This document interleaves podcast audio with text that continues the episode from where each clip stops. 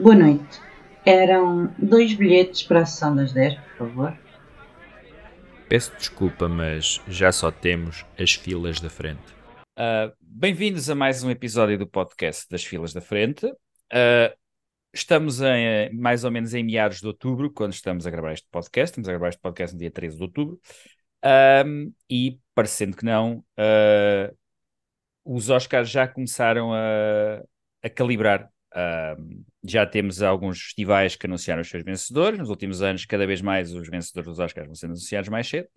E, portanto, o episódio 2 vai, vai discutir mais ou menos em que ponto é que estamos na situação, até porque já me começaram a perguntar então e como é que é dos Oscars? Quem é que são os, os grandes favoritos a serem gravados? E, portanto, uh, quando se fala de Oscars, obviamente, tenho que convidar a Raquel. Olá, Raquel. Olá, Bruno. Obrigada mais uma vez. Ora, é essa. A Raquel até me estava a conversar em off que está a levar isto muito a sério este ano, porque tem um caderninho com coisas anotadas e tudo. Ela é muito mais organizada do que eu nesse aspecto.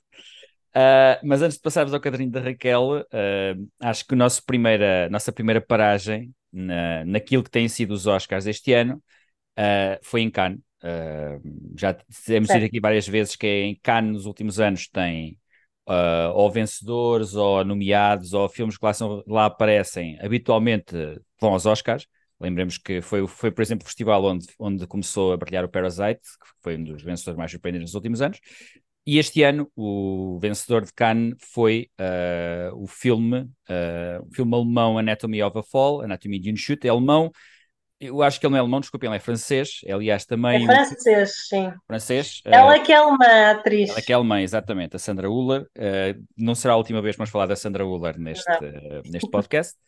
E curiosamente é um filme que esteve envolvido numa uma polémica cinematográfica sobre o enviado francês aos Oscars deste ano. Que não é este.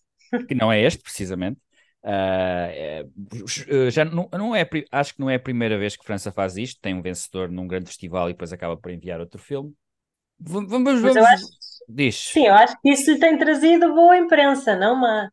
Sim, sim, precisamente. Apesar do filme francês que foi escolhido até um filme que é relativamente amado, tem sido também uh, tem sido um filme muito falado, principalmente uh, não só pelos atores principais, mas pela parte técnica, pela edição de fotografia, particularmente, para quem não sabe, é um filme realizado por uma francesa de origem vietnamita que se centra muito na, na sensualidade do ato de cozinhar um, e também no grau artístico que isso envolve. Uh, pode, pode ser eventualmente um, um, potencial nomeado para filme estrangeiro. mas se estivermos a falar em melhor filme, Uh, acho que este, este que por acaso uh, ouvi hoje, li hoje no, no, artigo, é um filme que vai estrear em Portugal no Lisbon Film Festival, precisamente. Uh, ah, pois é, já anunciaram a programação. Sim, anunciaram sim, a programação e este é um dos filmes que vai estrear em Portugal nesse, nesse festival. Portanto, nenhum de nós viu. Uh, apenas vamos dar atenção porque é um drama, é também um tipo, um género de filme que costuma aparecer muitas vezes em, em, em conversa de Oscars. É um drama de tribunal com um mistério criminal pelo meio, Uh, é, este ano não temos guerra direta, temos à volta, não é? Sim. Mas temos tribunal. Temos Gosto tribunais. Temos, tri... temos, tribunais este ano. Uh, portanto, este foi o filme que ganhou uh, Cannes. Nós depois podemos alongar-nos mais nas suas hipóteses. Cannes foi vencido então por este filme. Na, na, em realização, o grande vencedor em Cannes foi o também que é uma categoria que nos interessa, foi o Zone of Interest do Jonathan Glazer. Ganhou precisamente esta. Acho que são dos vencedores de Cannes. Não, não, não, não. Espera, o Jonathan Glazer não, não ganhou realizador, ganhou o prémio do júri. Ganhou o prémio do júri, sim, desculpa. A realizadora uh, ganhou uh, precisamente a realizadora do filme francês, exatamente, do Potofó. Portanto, foi outro grande filme que ganhou o segundo, o segundo prémio mais importante em Cannes. Uh, é um filme também, acho que vamos falar mais à frente, por, por motivos óbvios, apesar de Jonathan Glazer não ser. Um, acho que eu tenho quase a certeza, quando, quando formos ao teu caderninho, que nenhum de nós acho que previu sequer qualquer um destes dois filmes que eu falei agora para serem nomeados para melhor filme, pelo menos. Não. Mas, mas estes foram os grandes vencedores em, em Cannes. Em Veneza, então, uh, tivemos um, um, a concurso até bastantes filmes uh, americanos que se falava muito para os Oscars, alguns deles saíram vivos de Veneza, outros nem por isso. O grande vencedor em Veneza foi precisamente o Poor Things, do Yorgos Lanthimos, que eu acho que é um filme que iremos falar muito nos próximos, nos próximos uh, meses a propósito Com certeza. Com certeza. Uh, quanto mais não e seja pela, grande, pela aquela que eu acho que é a grande frontrunner na categoria de melhor atriz, que é a Emma Stone. Uh, pelo papel que ela Aí já discordamos. Já começamos a discordar. Isso é bom, isso é, isso é sempre bom porque gera conversa.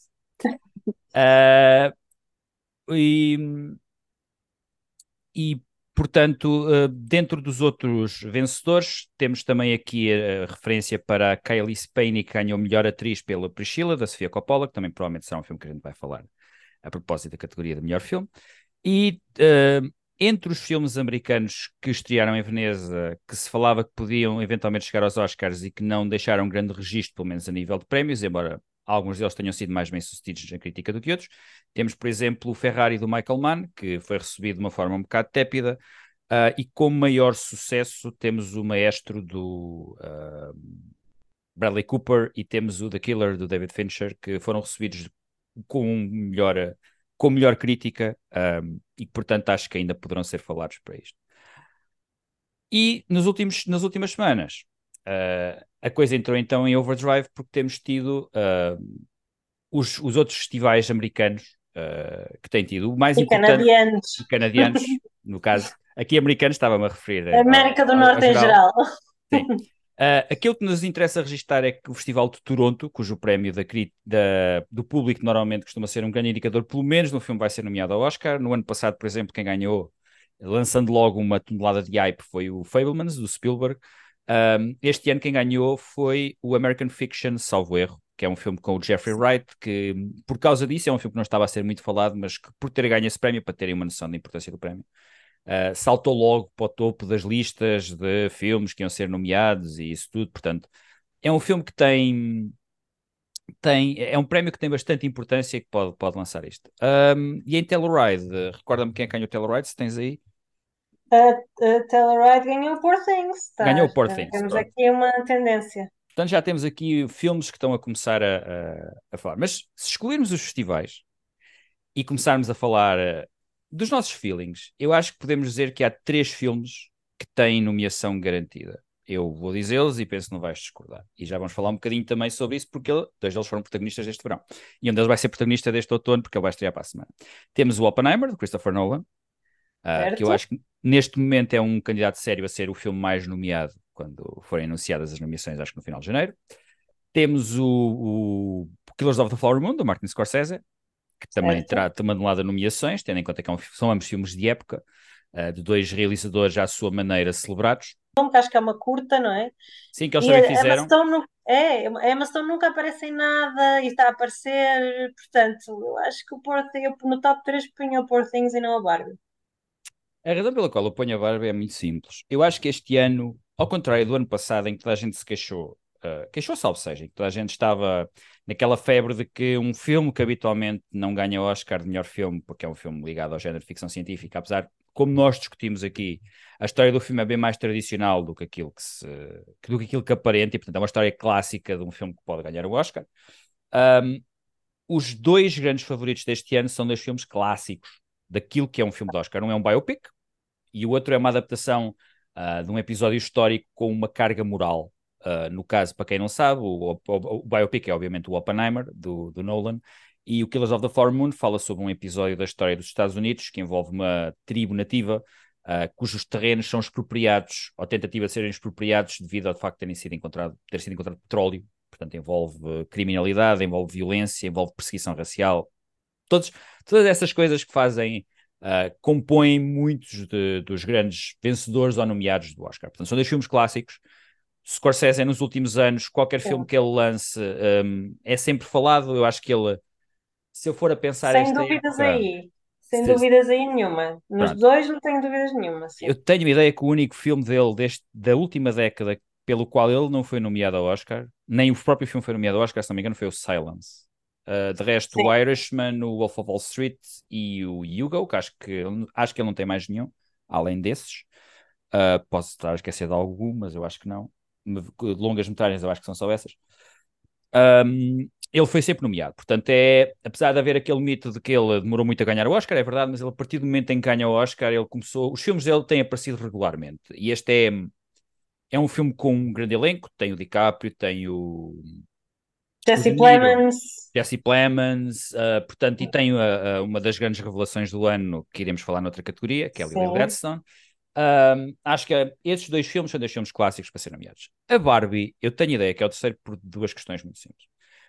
Primeiro, porque eu cheiro-me que, ao contrário do que tem acontecido nos últimos anos, este ano vamos voltar a ter uh, queixas acerca do patriarcado. Porque se nós formos a percorrer precisamente os filmes que estão favoritos, a maior parte deles são contados ou de uma perspectiva masculina ou então são contados por homens brancos. Aliás, o- o- os, grandes, os grandes favoritos a serem nomeados para realizador são praticamente todos homens. Eu penso que a única exceção que poderá aqui haver, Sim, precisamente porque É a o filme foi um grande fenómeno do bilheteiro, é a Greta Gerwig. Um, sim.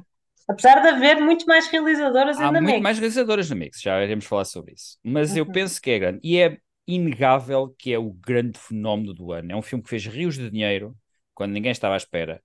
E é uma oportunidade, eu acho, de criar um contrabalanço em relação a um número muito assinalável de obras sérias que provavelmente vão ser nomeadas nessa noite. E eu, com tudo isto, com a, a, a, febre que se criou em torno do filme, com esta ideia de que é um filme de mulheres, embora eu ache que a segunda metade do filme desvia um bocado isso, Ah, mas isso é outras discussões, e o facto de ter sido tão popular, ah, quer a nível de dinheiro, quer a nível, como eu disse, ter sido um fenómeno, acho que vai levá-lo a ser, de absoluta, nomeado ah, também para bastantes Sim. categorias nos Oscars. Não, eu concordo, eu concordo com isso tudo.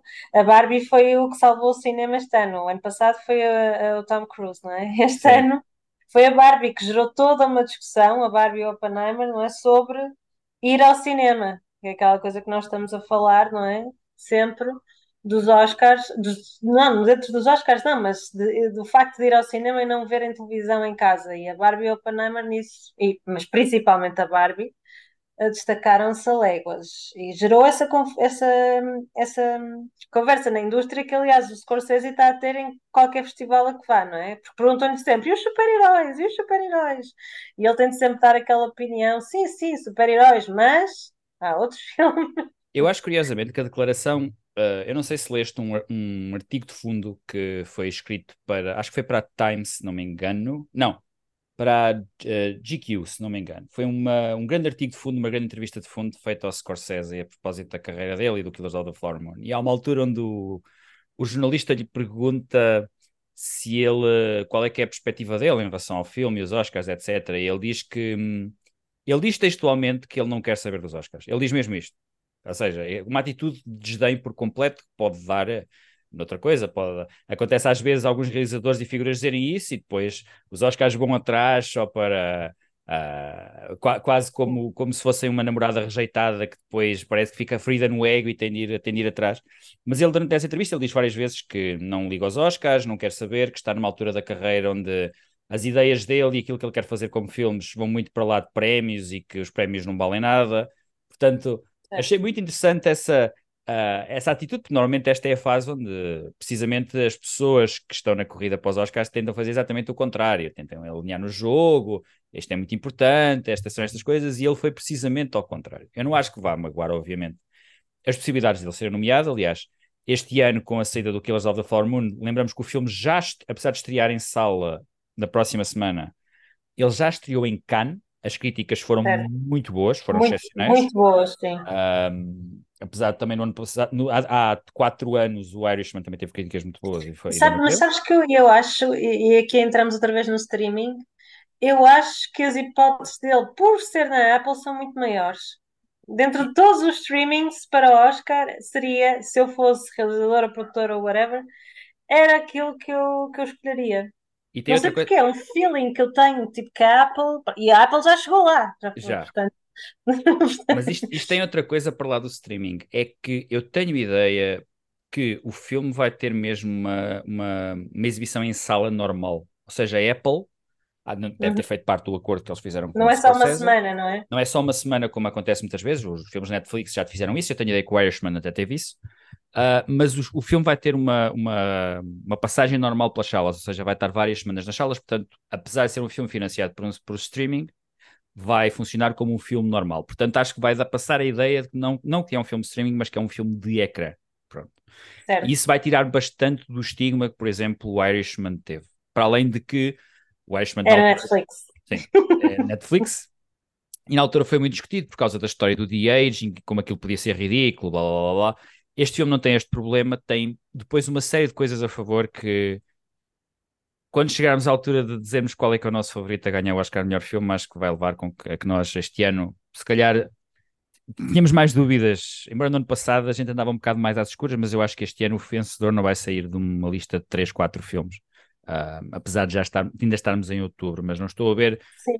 sequer que, que haja alguma coisa que vá estrear até ao final do ano que possa surgir de repente e, e fazer um assalto a isto, Infelizmente.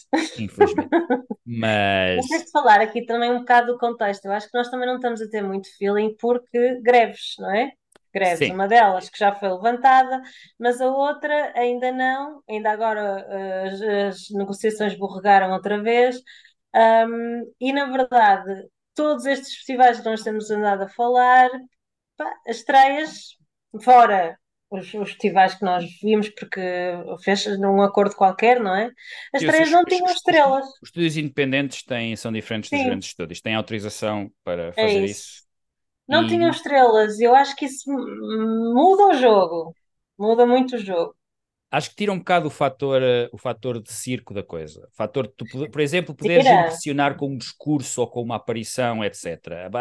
O Uhum. centro, o centro vai ser sempre o filme e aquilo que o filme representa e aquilo que o filme simboliza. Uh, porque, para, para aqueles que não estão a acompanhar, houve duas greves que começaram mais ou menos em junho. a dos guionistas e a dos atores. Aquela que até se previa que pudesse durar mais tempo foi a dos guionistas, foi resolvida a coisa duas semanas, foi assinado um acordo. Os guionistas puderam voltar a trabalhar, mas os atores ainda não uh, fizeram isso. Como a Raquel disse, uh, houve uma tentativa onde até parece que a proposta que foi feita foi um bocado insultuosa e até era menor do que aquela que tinha sido feita originalmente. E, portanto, os atores ainda não assinaram. Isto significa, na prática, que os Sempre atores estão banidos de fazer todo o tipo de trabalho, que inclui uh, a divulgação A dos filmes, a promoção, porque, e bem, considera-se que é uma parte uh, do trabalho do ator fazer esta promoção. Estúdios independentes, como por exemplo a Neon ou a A24, para falar de dois estúdios que costumam estar envolvidos normalmente, os dois estúdios independentes que costumam estar envolvidos normalmente nesta coisa dos Oscars, têm autorização porque fizeram acordos à parte e aceitaram as propostas, quer o sindicato dos guionistas, quer o sindicato dos atores fizeram, e portanto os filmes deles podem ser promovidos. Ahm, serviços de streaming como a Apple ou a Netflix, ou estúdios como a Warner ou a Disney, não podem fazer isto porque não chegaram a acordo. E isto é um fator que, obviamente, como a Raquel chamou a atenção e bem, é importante porque nós sabemos o quanto nos últimos anos, ah, principalmente em corridas que são renhidas, Oscars decidem-se por momentos eh, públicos, como seja a aceitação de um prémio, a aparição numa série de festas e estreias e etc. Lembremos, por exemplo, o ano passado, o quanto ah, o famoso caso de Andrea Riseborough, a sua nomeação apareceu devido a uma Uhum. campanha muito deste género, que é uma coisa que não poderia acontecer este ano, de acordo Não. com as regras. Pronto. Novas Portanto, regras. As novas regras. Portanto, é muito importante, e os guionistas não. Que os guionistas estavam. Muito diferentes, não é? Do resto. Nesse aspecto é um ano muito diferente. Sim. Muito atípico. Portanto, estes quatro filmes que nós falámos, ou seja, o Poor Things, o Barbie, o Oppenheimer e Killers of the Flower Moon, acho que podemos, Certo. assim, de forma consensual, dizer que são os quatro filmes que nós consideramos que estão lá certinhos.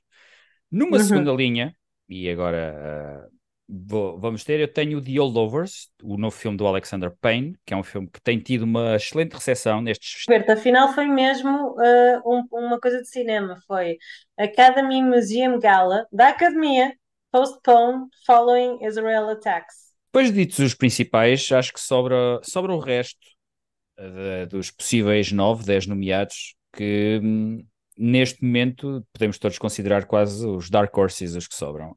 Hum, eu vou contribuir com um e depois tu, se quiseres, contribuir com outro, se achas que concordas ou não. Nós paramos no maestro, certo? Por Exatamente. temos cinco. 5. Vamos escolher Ok. mais 5. Vamos pensar que eles vão nomear 10 como no ano passado. Vamos escolher mais 5. Eu queria pôr como meu sexto nomeado o Past Lives, da Celine Song. É um filme. É o filme, salvo erro, é um, se não é um, o, neste momento, chegou a ser a certa altura o filme com melhores reviews do ano no Metacritic. É um Uhum. filme ah, independente, tá? Tem- nós tem- temos sempre um.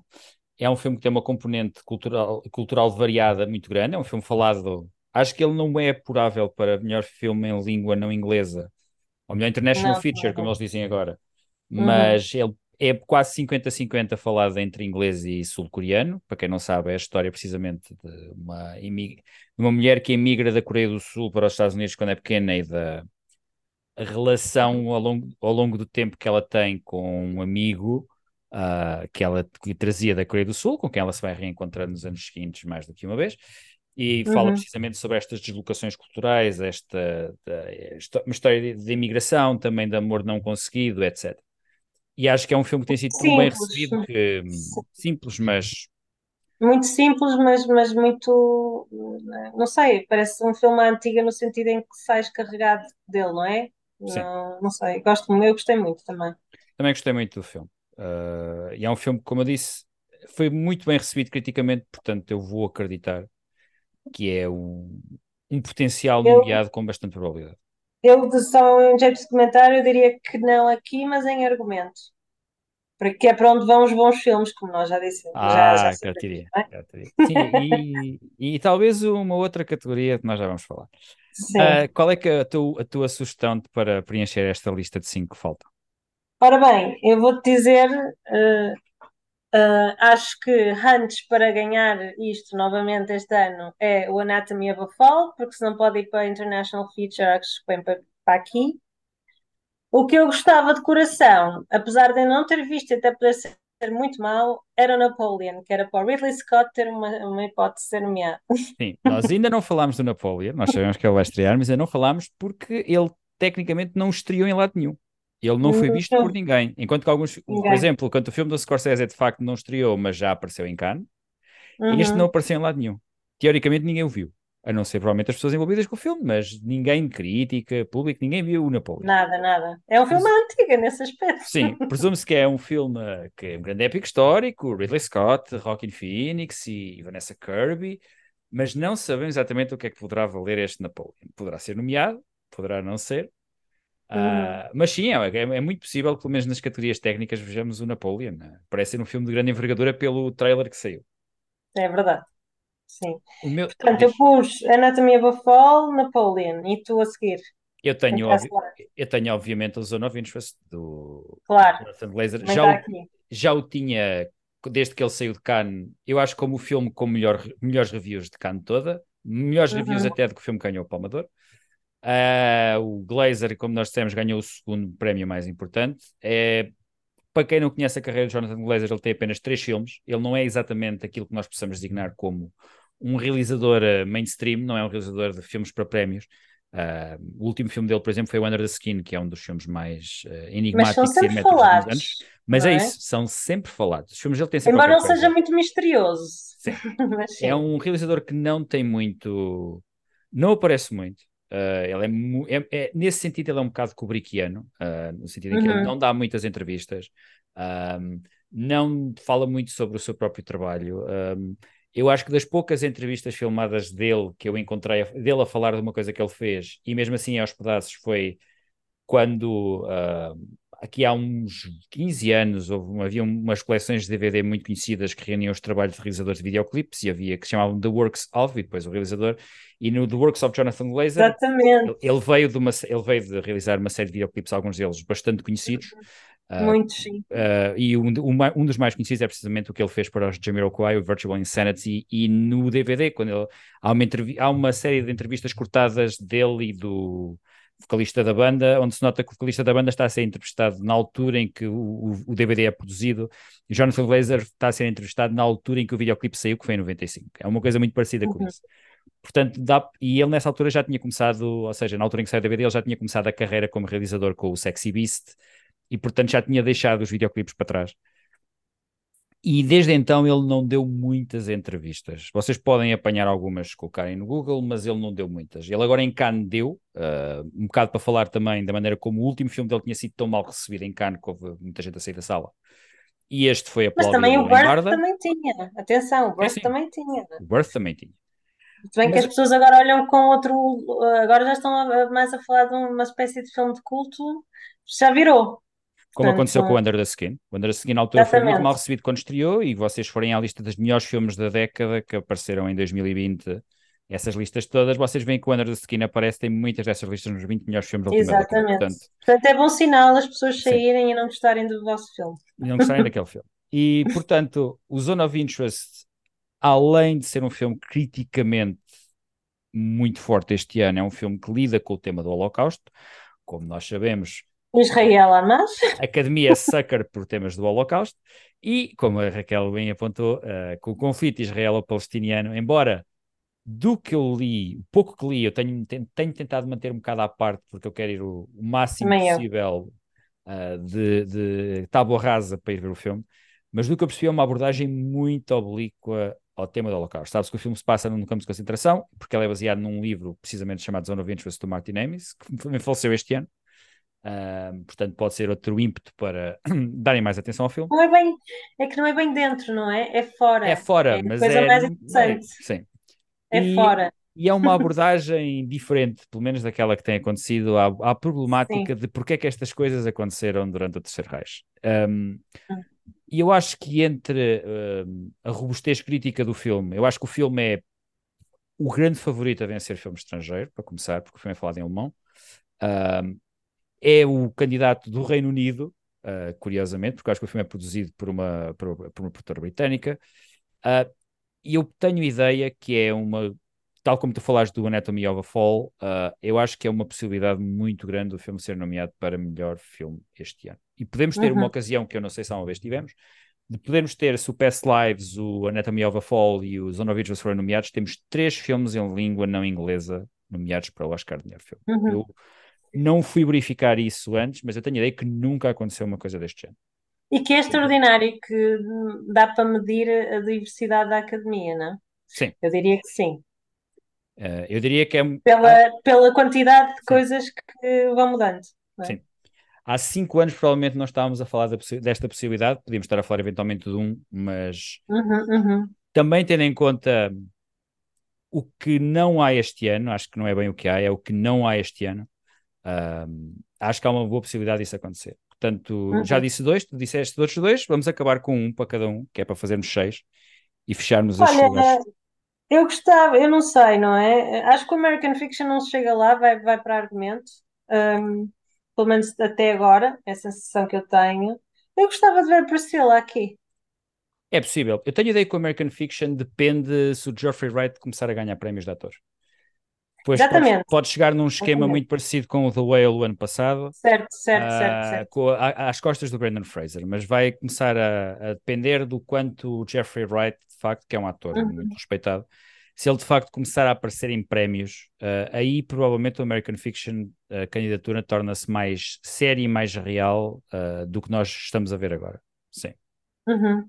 Mas o Priscila eu penso que tem mais hipóteses, pelo facto de ser sobre, também de ter uma característica de biopic, é da Sofia Coppola, uma realizadora que embora nos últimos anos não tenha aparecido muito nos Oscars, o filme tem sido muito bem recebido, é um filme Muito. relativamente simples, o Elvis no ano passado também teve uma grande projeção, portanto ainda pode ir à boleia disso, Ele não vai para, para, ela não vai para realizadora, certamente, vai ir para argumento e, portanto, seria aqui o complemento, não é? Mais um que vamos falar, eventualmente. Sim. sim.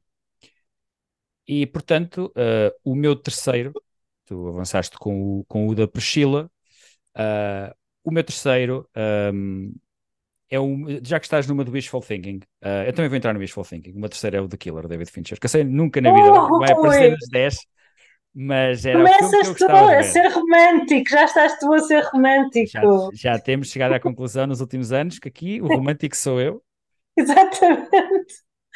E portanto Adorava, mas repara, 100% contigo adorava, mas estou nisto para ganhar. se eu for uh, se, se eu, se eu fui romântico com o Paul Thomas Anderson, também tenho de ser romântico com, com o, meu, o meu amigo. Ah, não é nada contra a qualidade do filme, aparentemente o filme, é bom. Ah, ele vai estrear daqui a poucas semanas na Netflix, vai estrear dia 10 de novembro, se não me engano. Ahm, mas não me parece de facto ser o tipo de filme que preencha um lugar sequer eh, na, naqueles. O, o estilo do filme, o tema do filme, não me parece. Há aqui. Eu penso que o que tem mais hipóteses, agora assim fora mais de brincadeiras, aquele que tem mais hipótese também numa, numa espécie de Dark Horse, mas acho que um Dark Horse com mais possibilidades, é o All of Us Strangers do Andrew Way, o filme com o Paul Mescal e o E, Ah, sim, sim, sim, um, sim. filme, um, um ator que tem muitas hipóteses de poder chegar à, à nomeação de melhor ator, o Andrew Scott. Ah, é um filme que também tem sido muito bem recebido. É um filme que é protagonizado por precisamente eles dois protagonizam um casal. É um filme sobre memória, é um filme sobre o passado, é um filme aparentemente emocionalmente eh, potente, portanto, uma coisa que também pode ajudá-lo. Uhum. e acho que é um filme que tem reais hipóteses de vir a ser nomeado para melhor, melhor filme. Um filme que, como deves ter reparado, eu não falei, foi o Saltburn, porque da, Ainda bem. Da nossa Eu amiga é, é- é Emerald, ah, não, não quero contemplar esse, esse cataclismo depois do que aconteceu com Não. Promising Young Woman. E outro filme que eu também gostava de pôr, eh, possivelmente, é o Bike Riders do Mike Nichols, mas acho que vai muito depender da performance eh, comercial do filme. O filme tem uma série de atores ah, bastante populares neste momento. Tem a Jodie Comer, tem o, o nosso amigo Elvis, Austin Butler, tem o Tom Hardy, Uhum. portanto, vamos ver no que é que também se poderá dar. Vamos sim. Pronto. Vamos passar só assim em revista as categorias principais e ver quem é que são assim os grandes nomes. Vamos passar à categoria de melhor ator. Eu penso que neste momento o grande favorito é o Cillian Murphy. Ah, Certo? não há grande, grande hipótese. Depois, o, re- o outro certo será provavelmente o Leonardo DiCaprio. Certo? Bradley Cooper. Bradley Cooper, eu penso que também lá está, a parte do problema do, do nariz. Eu penso que o Jeffrey Wright, como, nós- como eu referi, também é uma grande Tem. possibilidade. Também tem aqui. E o meu Uhum. quinto nome é provavelmente, caso de facto o The Holdover siga o Paul Giamatti pelo, por esse filme, precisamente. Embora Sabes que tanto, o meu quinto nome. Diz, diz, diz, diz, tanto o Andrew Scott como um ator que eu não vi a performance e conheço muito pouco, que é o Coleman Domingo, mas que tem sido muito falado porque interpreta um ativista dos direitos civis. Nós já sabemos como é que é, é um filme de ativistas dos direitos civis, portanto. ah, ele- temos, temos obrigatoriamente de mencionar o ator principal, que ainda por cima é uma figura real. Ah, acho que são os outros dois possíveis nomes para esta categoria. Eu não poria de parte o miúdo de Cannes. Qual? O miúdo de Veneza, desculpa. Quem é que é o Houve um miúdo? miúdo pequenininho que Ah, ganhou. sim. Mas não sei se é para aqui ou ou para secundário. As pessoas, eu, há muito, há muito burburinho e as pessoas ficaram encantadas com ele, portanto, eu não poria. que Deve ser em secundário, provavelmente. Ok. E também não excluiria, tu estás, estás a falar e bem do Andrew Scott, mas as pessoas adoram o Paul Mescal. É verdade, mas eu, eu punha-o para secundário, não punha para principal, porque aparentemente o personagem, Ah, mas o personagem principal do filme é o Andrew. Scott. Punha. Mas punhas. E também punha, o- também punha o Michael Fassbender, mas não posso. Ah, porque senão perco a aposta, senão perco dinheiro. Ah, na categoria de melhor atriz, ah, eu disse há bocado que a minha grande favorita é Emma Stone, eu presumo que a tua grande favorita é, é também, também tem Stone no nome. Exatamente, é Lily Gladstone, tem tudo, é tipo a combinação perfeita para ganhar depois da Michelle Yeoh ter ganho o ano passado. Estamos a falar de uma Native American, ah, que Native American diz que não tem representação nenhuma ah, no cinema, não é? Ou muito Sim. pouca têm mesmo na televisão. Ah, é, é Scorsese, é de certeza bem editado, com boa fotografia, com tudo. Ela tem sido eh, crescentemente mencionada ah, Desde Cannes. sim, desde Cannes, e, e, e desde que as pessoas começaram a ver ainda mais. E eu acho que isto é a Emma Stone tem, já tem um, isto é tempestade perfeita à espera de acontecer. Eu acho que só se vier aí um submarino gigante é que isto não acontece. É? Quer dizer, ainda vamos falar antes das nomeações, mas para já eu acho que é isto. Ah, e, e é a favor não esquecer uma coisa aí nesse, nessa conta. Ela vai sair do filme, apesar de eu ter dito há bocado que a Emma Stone é a minha favorita, e a Emma Stone é a minha favorita pelo crédito que o Poor Things está a ter e principalmente pelo tipo de papel que ela aparentemente faz. Uhum. Ah, mas a Lily Gladstone tem uma coisa. A Lily Gladstone basicamente no filme confronta-se com dois daqueles que são vistos como dos melhores atores dos últimos 60 anos, Leonardo DiCaprio e Robert De Niro. E vai ter várias cenas com ele, eles principalmente o DiCaprio, que interpreta o marido dela no filme, e acho que ela vai sair daí se ela de facto for tão boa como as críticas têm dito que ela é, portanto, entrar com esses dois atores no ecrã, e nós estamos a falar do Robert De Niro em piloto automático, o Robert De Niro normalmente nos filmes do Scorsese, ele não está em piloto automático, ele leva a coisa muito a sério. Portanto, acho que ela pode beneficiar disso, mas são neste momento as duas grandes favoritas nessa, nessa categoria, penso eu. Uh, acho que não há grande dúvida em relação a isso. Não. E a terceira para mim seria a Sandra Uller. A Sandra Uller, sim. Uh, já estamos, seguir. estamos a chegar à Sandra Uller, mas a Sandra Uller uh, que pode ter, pode nesta noite ser nomeada para dois prémios. Por aqui, presumo que estejas a falar do Anatomy of a Fall. Exatamente. Sandra Uller, uh, tenho ideia que ganhou já este prémio em Cannes. Não, em Cannes não ganhou ela, ganhou. Ela era a favorita, mas ela perdeu. Foi um grande upset. Mas ela entra em dois filmes que nós já falámos, ela entra também no Zone of Interest, pelo qual eu também tenho o nome dela, mas para atriz secundária. Mas é- ela nota-se que eu tenho ideia que quem distribuía o Anatomy of a Fall nos Estados Unidos é a Neon, que já no ano passado levou Triangle of Sadness, que também foi vencedora da Palma de Ouro em Cannes ao, Uhum. ao melhor filme. Ah, ela tem aparecido desde o verão em várias entrevistas e em várias eh, photoshoots em revistas americanas e tem sido muito focada. Portanto, há uma campanha Muito, muito, muito, séria muito. em pelo menos trabalhar já com base, eh, com uma base de Uhum. colocá-la no, no- nos ouvidos de quem vai votar e, e as pessoas saberem quem é a Sandra Uller. Sandra Uller não é muito conhecida nos Estados Unidos, mas ela é uma atriz extremamente respeitada na Europa. Ela já ganhou vários prémios eh, em festivais europeus, já ganhou prémios no, no Festival de Cinema Europeu também, portanto é uma atriz muito respeitada na Europa, mas é pouco conhecida nos Estados Unidos. Eu acho que eles estão a tentar fazer precisamente o trabalho de colocá-la nos E escaparates para quem fazê-lo bem. Ia fazê-lo bem, atenção. Exatamente, estão a fazê-lo muito bem e eu acho que, sim, acho que é uma, uma grande possibilidade de vermos a Sandra Uller também a ser nomeada. E a quarta que eu vou colocar, e agora aqui, eh, agora aqui é a Margot Robbie. Eh, É, Margot Robbie. Bem também, estamos tão a, a combinar. Estamos tão a combinar. Acho que na quinta é que vamos começar aqui a entrar no, num puxar da corda. A Sandra Uller encaixa naquela do nomeada surpresa, porque as outras três nomeadas que nós falámos, portanto, a Margot Robbie, Lily Gladstone e Emma Stone, são bastante consensuais. Ah, como eu disse, o Barbie foi um fenómeno. Acho que a, a Margot Robbie é vista não só como a principal responsável no sentido de ela ser a Barbie, mas ela é uma das produtoras do filme, portanto, isso também vai ajudar na altura quando se tiver de destacá-la. E portanto, estas são quatro. Na quinta, eu acho que isto vai sair de. E estamos em outubro, daqui a uns tempos podemos E estar há, a e falar há da forma. também, desculpa, desculpa, há também o fator Ryan Gosling. Já vamos Ah. falar desse fator. Não, não, no, no sentido em que pode puxar a Margot Robbie para ser nomeada. Não acredito que ela seja nomeada sem ele, estás a perceber o que eu Ah, quero sim, mas dizer? ele, ele eu acho que. Ele, ele, ele, ele, neste momento, na minha opinião, é o principal favorito nessa categoria de Sim. ator secundário. Certo, certo, mas, mas pronto, eu Sim. acho que é como duo. Sim, mas diz, diz, Ah. continua. E depois, para o último lugar, para o lugar que falta, eu acho que temos três candidatas fortes.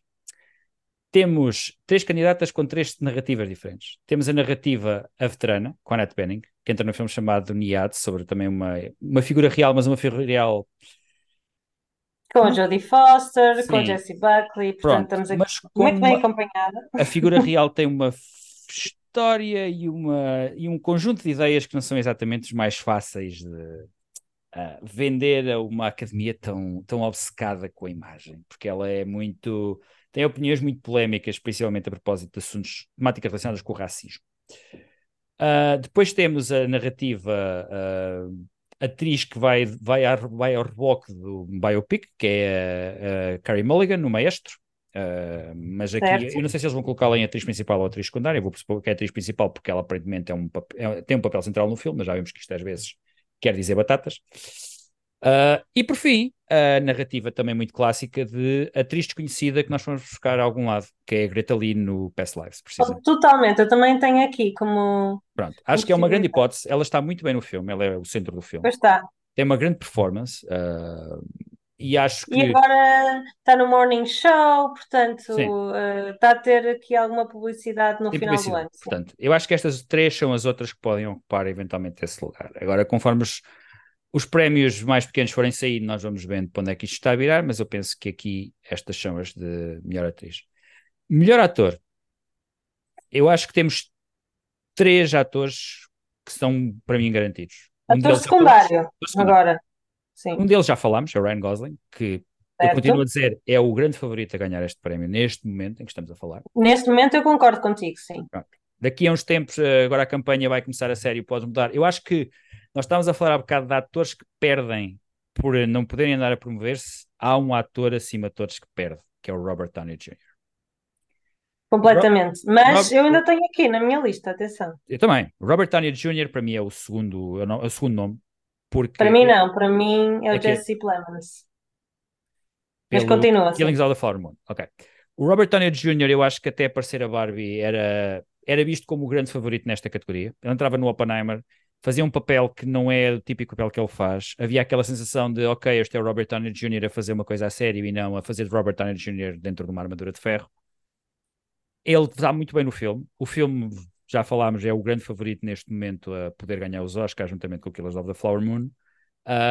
O filme vai ter muitas nomeações e Robert Downey Jr., se pudesse andar a promover-se, provavelmente teria outro ascendente.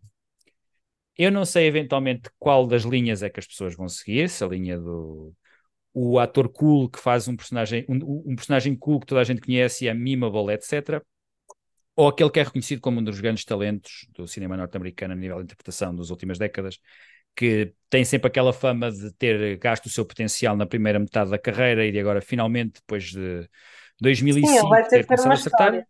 Pronto. Uhum. Essa história não pôde funcionar da vez que ele, já foi, que ele já foi nomeado neste século pelo Tropic Thunder, porque havia uma narrativa muito mais forte que a suplantou, que é a narrativa do- era a narrativa do Heath Ledger que tinha morrido a propósito do Dark Knight, Uhum. e ele aqui podia ter essa hipótese. Ah, não sei exatamente, eu penso que neste momento o Gosling é o favorito. Vamos ver É. como é que a coisa decorre. Tu tens como terceiro nome o Jesse Plemons, o meu terceiro nome é o Mark Ruffalo, que é o clássico, que é o, o eterno nomeado. Certo, mas sabes que eu ponho tanto a ele como ao William Dafoe, mas na, na luta entre eles os dois eu, eu votava no William Dafoe, Porquê? para ficar aqui. O Will Dafoe tem também essa narrativa. Atenção, estamos a falar de dois casos curiosos de atores que são muitas, já foram muitas vezes nomeados ao Oscar, quer de ator- Uhum. principalmente ator secundário, e nunca, e nunca ganharam. O Dafoe já foi nomeado Certo. uma vez para principal, se não me engano. Pelo, Sim, sim, sim, mas eu nessa luta em, em que fomos nomeados e não, ou estamos quase para ser nomeados e não somos, etc., eu acho que ele tem um bocadinho mais visibilidade, no sentido de ser mais grave, quase uma Glenn Close, estás a ver, da vida, enquanto que o Mark Ruffalo é fixe e tal, e tem mais tempo, eu acho que as pessoas vão pensar assim, não sei, Sim, é entre um e outro, se não forem os dois, atenção, podem ser Sim. os dois. Podem ser os dois. Caso não Uhum. sejam os dois, o meu sexto nome, e eu só estou a colocá-lo em sexto porque há quatro anos apanhei um balde de água fria, quando eu pensei, tinha a certeza que ele ia ser nomeado, ele não foi, é o Roberto Niro. Parece estranho nós estarmos a dizer o Roberto Niro com, com, com coisa não ser nomeado, mas aconteceu no Irishman, ele era o ator principal, era a cara do filme, ele produziu o filme, ele foi uma das grandes forças para trás do filme e depois não foi nomeado para melhor ator.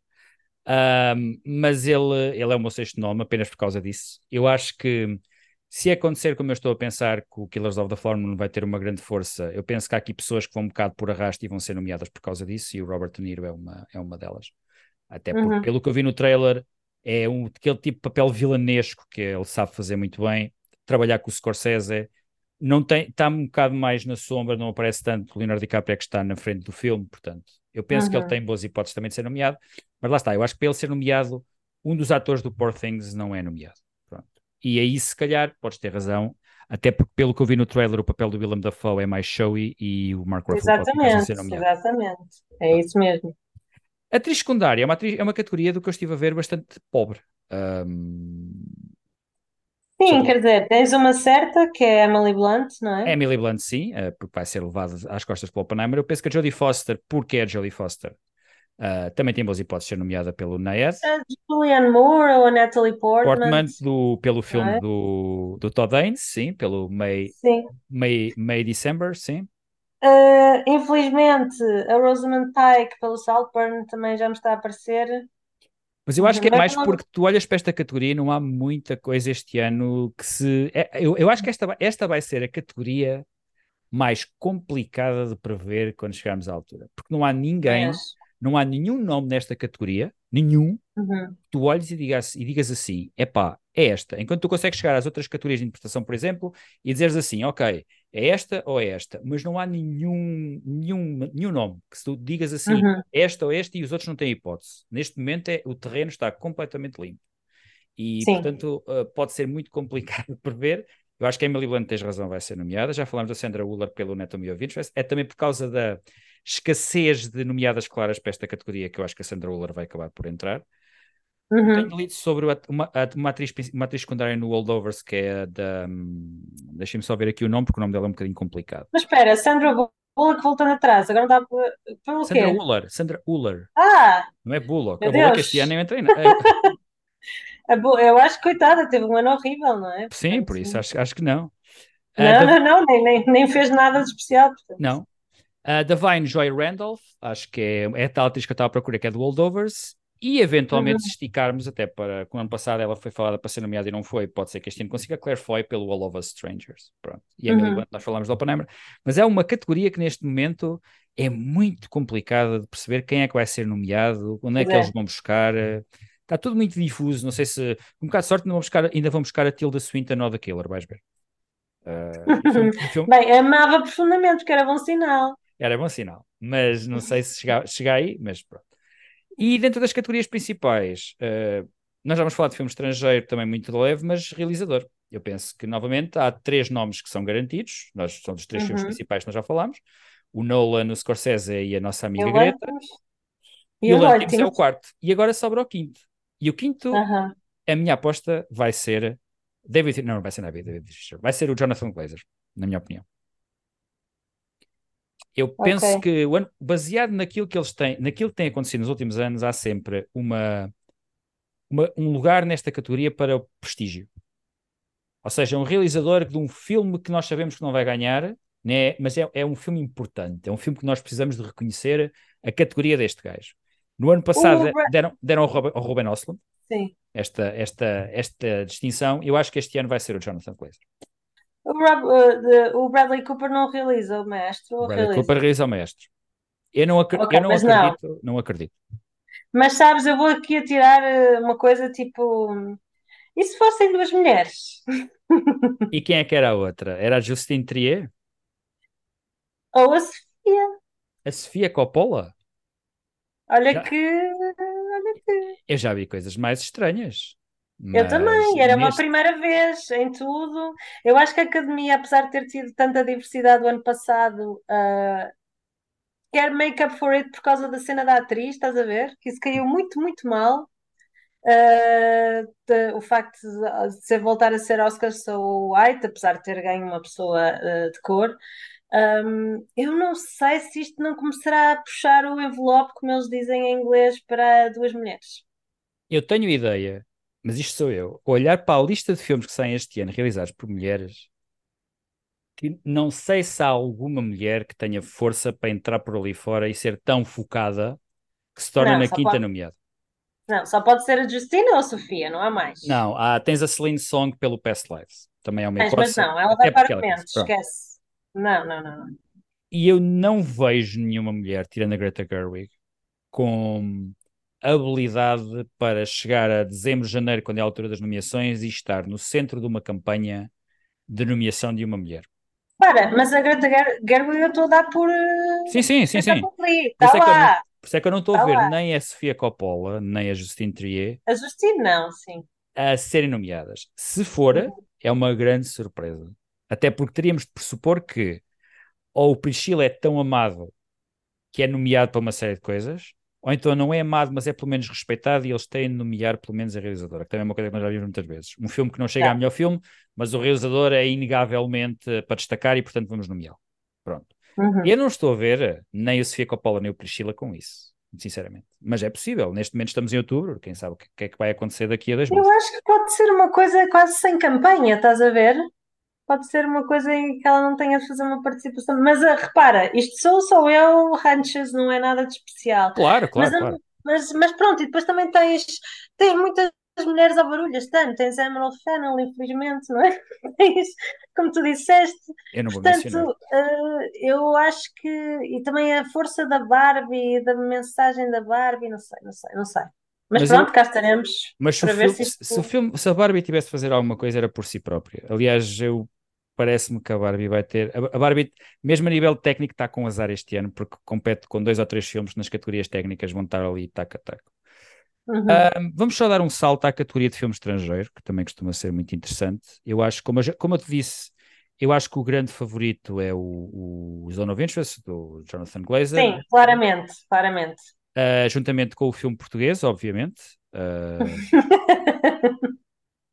eu eu não, estou, não, não estou com isto, atenção, não estou com isto a falar mal do Mal Viver, do João Canis, que é o nosso representante nos Oscars. Ahm, eu não vi o filme, portanto não sei, não posso ver da sua qualidade, não faço ideia. Uhum. Ah, mas ahm, já sabemos como é que é Portugal nesta categoria, tem mais a ver com isso que propriamente com o filme, o filme em si. Um, mas neste momento já temos a maior parte dos, das, uh, dos filmes que já foram submetidos para, para esta categoria. Uh, França, como nós já dissemos, teve, teve a questão do Anatomy of a Fall contra o Pot of que era o, o, tal filme que acabou por ser, por ser enviado. Se nós olharmos para aquelas, aqueles países que costumam ter pessoas nos, nos Oscars, acho que a, filmes nos Oscars, acho que a maior surpresa é que o nomeado chileno não é o El Conde, é do Pablo Larraín. É o, Exatamente. Que é, o, é um filme chamado Los Colonos, que eu não faço a mínima uhum. ideia sobre o que é que seja. Mas o Larraín tem mesmo uma relação uh, péssima com os Oscars. É, é, eles, eles não, não sei qual é que é o problema que eles têm com ele. Eu acho que uhum. um, um, filme que eu também po podemos dizer que poderá vir a ser nomeado com quase 100% de certeza é o dinamarquês, é o Promised Land do Nicolai Arcel, tem o Mads Mikkelsen, é um filme épico histórico, é um filme que gerou um dos momentos mais caricatos em Cannes, quando um jornalista perguntou ao realizador porque é que havia tantas pessoas, porque é que não havia muitas pessoas de cor no filme, tendo em conta que é um filme que se passa na Dinamarca do século XVIII, onde historicamente falando, a única pessoa de cor que havia na altura no país registada aparece no filme. Uh, portanto, é um filme que já gerou essa, esses momentos caricatos. Um, uhum. E uh, provavelmente o filme japonês, que curiosamente não é o filme do, do Amaguchi, que também ganhou prémios em Cannes, é um filme realizado por um gajo que não é japonês, que é o Wim Wenders, que é uma coisa muito curiosa. É verdade, mas, é verdade, é verdade. Mas provavelmente irá chegar à lista, ah, também é um grande favorito a ser, a ser nomeado. Um, vamos pressupor que o nomeado, o, o, enviado à Palestina não vai lá chegar. Não, uh, não. não. E o nosso, e o nosso também não. Uh, e, em, e, o espanhol, que é o La Sociedade de la Nieve, do Juan Antonio Bayona, que é, uma, que é um realizador bastante lá metido dentro do aparelho de Hollywood, que também poderá ter uma, uma palavra a dizer. Eu até saltei o de Itália, que também é um país que costuma muitas vezes este ano. Itália é, é, o, era o que eu estava à espera, é o Lo Capitano, e o Capitano do é, Matteo Garrone, é, que ganhou o prémio de. Penso, é, é, é capaz de estar lá, é capaz de estar ah, lá. Está lá, portanto. Estes provavelmente são alguns dos grandes favoritos Sim, e, é, e é sobre migrações, que é outro tema. Também é outro tema. Portanto, é provável que não fuja muito, os cinco nomeados finais não fujam muito destes. E, uhum. portanto, para fecharmos esta nossa primeira emissão de previsão, porque isto é uma coisa muito feita no escuro, estamos muito longe, mas uh, a pergunta tem de ser feita, não é? Uh, eu lembro que no ano passado, fiz, eu, quando, quando fiz esta pergunta, a minha resposta foi Fablemans e eu falhei gloriosamente. Portanto, não atribuo muito crédito ao como dizer, Outubro, estamos em outubro. outubro. Estamos em outubro. Portanto, em outubro, Raquel, olhando para a lista dos filmes que nós dissemos, quem é que vai ganhar o Oscar de melhor filme? Olha, vai ganhar o Oppenheimer em outubro. Um, isto, isto há uma consequência que nós não falamos da greve, uma consequência de grande peso, que é o Dune 2. Sim, o Dune, 2, 2 lembramos passou. Sim. Eu estou a falar do Dune 2 para, para, para 2024 há muito tempo, não é? É verdade. Uh, essa, saindo isso, uh, hoje, a data 2 para mim era Oppenheimer. Uh, pelas sensações, não é? Não é pelo que eu gosto mais, atenção, até porque okay. quase não vi nenhum. Sim, nós neste momento não vimos praticamente nenhum dos filmes que Sim. dissemos. Vimos para aí o Oppenheimer e a Barbie e pouco mais. Exato. E, e o Past Lives nós falámos que podia ser eventualmente Past Lives, sim. Uh, mas olhando aqui assim ao, ao, que está nomeado, não vimos mais nenhum filme, porque eles ainda não estrearam, nem chegaram cá. Uh, uhum. Portanto, estamos a falar completamente de feelings. E o teu feeling é o Oppenheimer. É. Com Nolan a ganhar realizador? Não. A, divisão. Nolan não ganha realizador desta vez. Não. Ok. A minha... Realizador, se me perguntares hoje, seria o Lantimos. Ok. Então eu, eu vou-te eu vou -te dar uma, vou dar uma diferente. Um, isto uh, ocorre de duas maneiras. Para mim, a questão não está no realizador, no, no filme, está no realizador. Se eles decidirem dar depende muito de como, como, como, como agora a coisa decorrer a nível de percepção. Mas se eles decidirem dar o Oscar de realização a Scorsese, por, uhum. dar, por dar aquela sensação de. Segundo. Tem muito, tem muito conversa de ele está quase a acabar a carreira, já não tem muito tempo. Nós só lhe demos um Oscar. Ele tem uhum. o. E o Coppola no, no Instagram dele, ele usa pouco o Instagram, colocou, na minha opinião, o Scorsese é o maior realizador vivo. Essa, essa uhum. coisa toda e decidirem assim, ok. Ele próprio está a alimentar, atenção. Sim, ele, está, ele não está a dizer o meu próximo filme, Sim. está a dizer se eu tiver se tempo. Se eu tiver tempo, pronto. Ele é o pai, Sim. ele é o pai dos realizadores americanos, é o grande nome, uhum. etc. Se eles derem o Oscar de realização, o Oppenheimer ganha, que eles vão fazer divisão. e vão dizer ao Nolan: isto é muito bonito, o Dunkirk nós também te nomeámos, mas agora esperas um bocado que este gajo tem 80 anos. Uhum. Se eles decidirem dar o Oscar ao Nolan e fazerem a coisa do ok, nós reconhecemos tu és maluco, mas levas a tua banda, fazes filmes comerciais, dás-nos dinheiro e fazes filmes que são respeitados, então nesse caso eu acho que o Killers of the Moon é o grande favorito. Eles vão fazer, eles, eu acho que eles vão fazer uma A divisão. troca, achas que é a troca entre Sim. filme e realizador? Vai ser isso? O tu dás ao Lantimos, mas eu acho que este ano há, há muito sururu para, para o Lantimos. Só se dividirem os, os votos entre o Scorsese e o, e o Nolan, e o Lantimos, entretanto, sair daí coisa. Mas eu, eu tenho, eu tenho a ideia que se os, os votos forem divididos entre o Scorsese e o Nolan, quem vai sair pelas frinchas é a Greta Gerwig.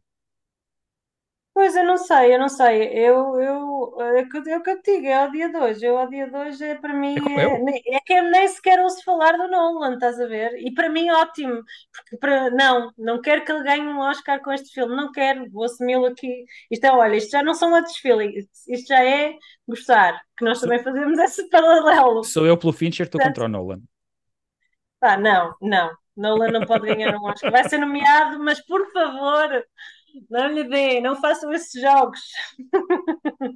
Eu acho, eu acho que se o, eles, O ele- Lantimos tem alguma coisa? Tem de Não, não tem, só foi nomeado para. Ele foi nomeado pelo The Favourite. Lobster. não, ele, não, ele foi nomeado Não? pelo Favorite para a realização, pelo The Lobster, Ok. só se ele está envolvido no argumento, porque o Lobster Ah, foi deve nomeado ter para sido argumento. sim. Eu lembro do Lobster ter alguma coisa.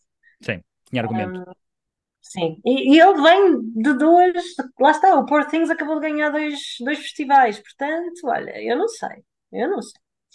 Eu acho que se a divisão Sim, acontecer. para não dar a, a, não, não dou nem ao Scorsese por causa dessa narrativa, nem ao Nolan, porque o Nolan vai fazer mais filmes, etc. e tal. Não sei. Pá, pode ser que façam um favor e não deem ao Nolan. Eles são especialistas nisso. Eles, aliás, eh, o Nolan é o principal responsável por nós termos hoje mais do que cinco nomeados para o Oscar melhor filme. Portanto, temos aqui mais trabalho para fazer. É verdade. Mas pronto, eh, então Tu? tu, ficaste Tu não a respondeste. Eu respondi, eu disse, eu disse que depende de, de como a Ah, não, não, não, não, não, não. Então pronto, se eu- se- então se eu- eu- daquilo que eu acho, eu acho que também é o Pois. Oppenheimer. Porque eu acho que eles vão dar o Oscar ao Scorsese. Eles vão dar o segundo Oscar ao Scorsese. E para isso eles vão dividir. Eles não vão dar os dois Oscars ao mesmo filme. O realização e, e- e- realização e, e, hum, filme, ainda por cima, quando, na minha opinião, o Cillian Murphy vai ganhar melhor ator. Pois não, isso é verdade. Não vai ganhar Oppenheimer filme e realizador de todo. E nessa luta eu espero que ganhe filme, mas, mas hum, não sei. Vamos ver. Sim. Estamos o muita coisa então. a acontecer neste, nestes dois meses e meio que temos pela frente. Vão Sim. ser interessantes. E nós teremos mais oportunidades de falar sobre isso. Queria agradecer-te então pela presença no podcast. Obrigado, Raquel. Obrigada. E a todos vocês, fiquem bem e vejam bons filmes, inclusive aqueles que nós não vimos. Uh, arranjem de alguma forma. Até para a semana. Podem encontrar este e outros episódios do podcast As Filas da Frente no Spotify e no Google Podcasts. Lembrem-se que o cinema é diferente quando é visto a partir das filas da frente.